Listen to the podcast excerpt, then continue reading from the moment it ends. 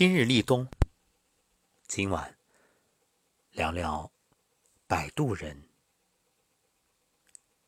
如果命运是一条孤独的河流，谁是你灵魂的摆渡人呢？这是小说《摆渡人》里的一句话，也是一个值得深思的灵魂叩问。什么是摆渡人？顾名思义。就是在码头摆渡的船夫，用船将河岸这边的人送到河对岸。明白了什么是摆渡人，人生的摆渡人自然也就不难理解了。往往是指生命中出现的贵人，那些帮助我们渡过难关的人。我相信，没有谁不希望生命中能多遇几个贵人，多几位摆渡人。但如果一个人足够成熟的话，就会明白，很多事可遇不可求。人生最好的摆渡人，其实是自己。苏东坡和佛印禅师是好友，有一次两个人同游杭州灵隐寺，苏东坡见大殿上的观音菩萨手里挂着念珠，觉着很奇怪，便问佛印禅师。世人都在念观世音菩萨的名号，希望能得到他的护佑。为什么菩萨手上也挂着一串念珠？他念谁的名号呢？佛印禅师答道：“也是念观世音菩萨。”这回答让苏东坡更加不解：为什么观世音菩萨要念自己呢？佛印禅师解释道。因为他比世人都清楚，求人不如求己，靠人不如靠自己。真正成熟的人，真正见过世面的人，往往都有这样的认知。为什么这么说呢？有四点原因。一，即便别人想渡你，你也未必真能上船。在电影。当幸福来敲门里，小克里斯托弗给爸爸讲了一个笑话。有一天，一名落水者在水里快要淹死了，一艘船过来问他需不需要帮忙。他回答：“不了，谢谢，上帝会来救我的。”过了不久，又有一艘船过来问他需不需要帮忙，他仍以同样的回答谢绝了。后来，落水者不幸淹死了，上了天堂。他质问上帝：“上帝呀，你为什么不救我？”上帝说：“我已经派了两艘大船过去了呀，你都拒绝了。你看，很多时候，即便你能幸运的遇到摆渡人，遇到想帮助你、想拉你一把的人，你也未必真能上岸。与其求贵人出现，不如求求自己，别蠢到贵人伸出援手时你看不到或者抓不住。第二，这世界上真的没有感同身受。在伤心难过的时候，我们会找人倾诉，希望对方能够知你冷暖，懂你悲欢。但我想，给你泼盆冷水。这世界上有真感情，但真的没有感同身受。有些事你觉着很重要，对方可能会认为稀松平常；有些痛你觉着痛彻心扉、撕心裂肺，对方可能会认为无关紧要。没有亲身经历过，往往不会有感同身受，哪怕一起经历了，感受也未必一样。我并不是说让你不要和别人交心，而是希望你能明白，所有的苦最终都得靠你自己承受。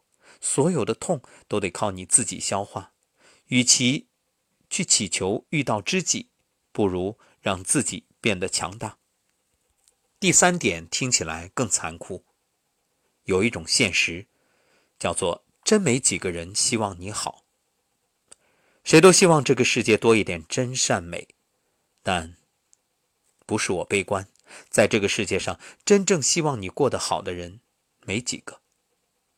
更现实的是，越是身边的人，往往越见不得你好。管理学上有一种蝴蝶效应：当竹篓里仅有一只螃蟹的话，就需要把竹篓的盖子盖上，因为螃蟹会爬出来。如果竹篓里有很多螃蟹，那根本不用盖盖子，因为它们爬不出来。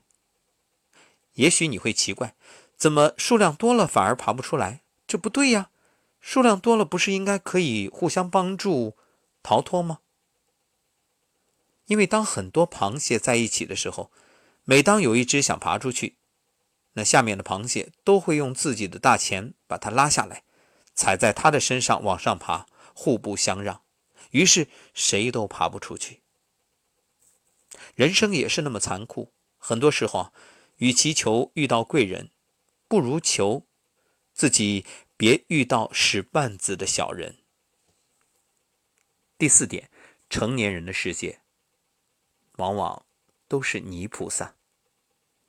一个现实的情况就是，你处于什么样的层次，身边的人往往也会处于这样的层次。正所谓泥菩萨过河，自身难保。当你有求于别人，对方没有伸出援手。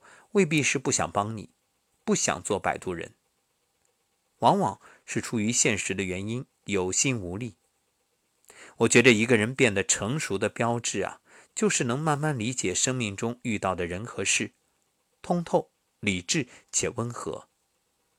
那些真正成熟的人，最后都会默默的做自己生命中的摆渡人。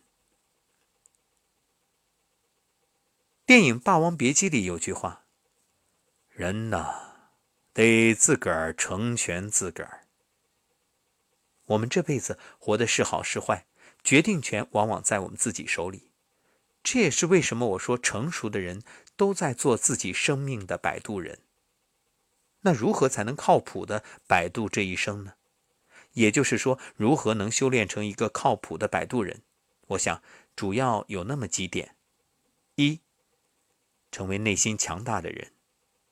无论身居高位还是身处阴沟，无论你在什么样的阶层，一定都会遭遇各种暴击，会遇到很多糟心的事。这就是真实人生。每个人不可避免这样的过程，但每个人最后的境遇有所不同。有人扛过去了，有人被击垮了。往后余生，请修炼自己的内心，做一个内心强大的人。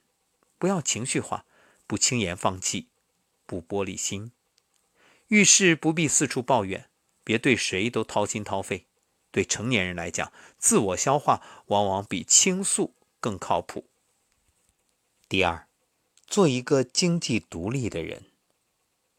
张爱玲说：“我喜欢钱，因为我没吃过钱的苦，不知道钱的坏处，只知道钱的好处。”人活在世上，可以没有很多钱，但真的不能缺钱。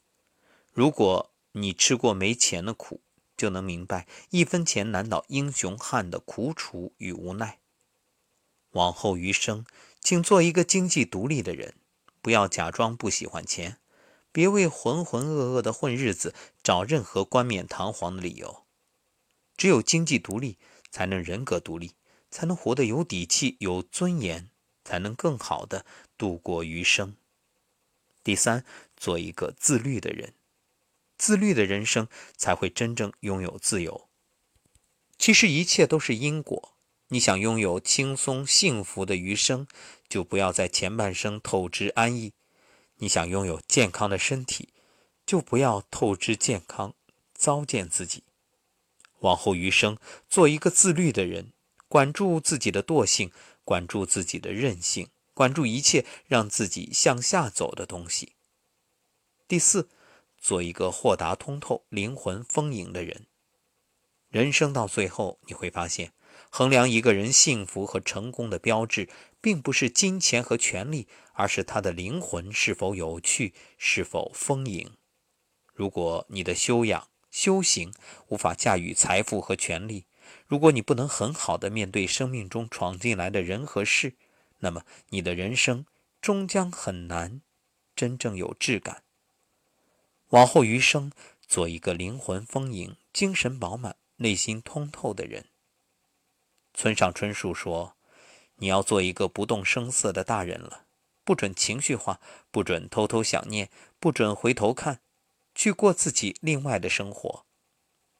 在未来的路上，希望我们都不动声色的成长，努力做好人生的摆渡人。”感谢作者哈叔为我们带来精彩的文字。每日一诗。梦境，人到中年，宠辱不惊，心动越来越少。遥想当年，兴奋难耐的夜晚，憧憬未来，辗转难眠。激情磨灭，还是越变繁华？百无聊赖，亦或生无可恋？不，都不是。心如止水吧，我想。当曾经渴望。变成此刻拥有美好蓝图，化为置身其中。生命之体验，喜而不迷，哀而不伤，切莫泥潭深陷。梦幻泡影，如露亦如电，时刻觉知角色扮演。此刻我从梦中醒来，醒来，不过又一个梦境。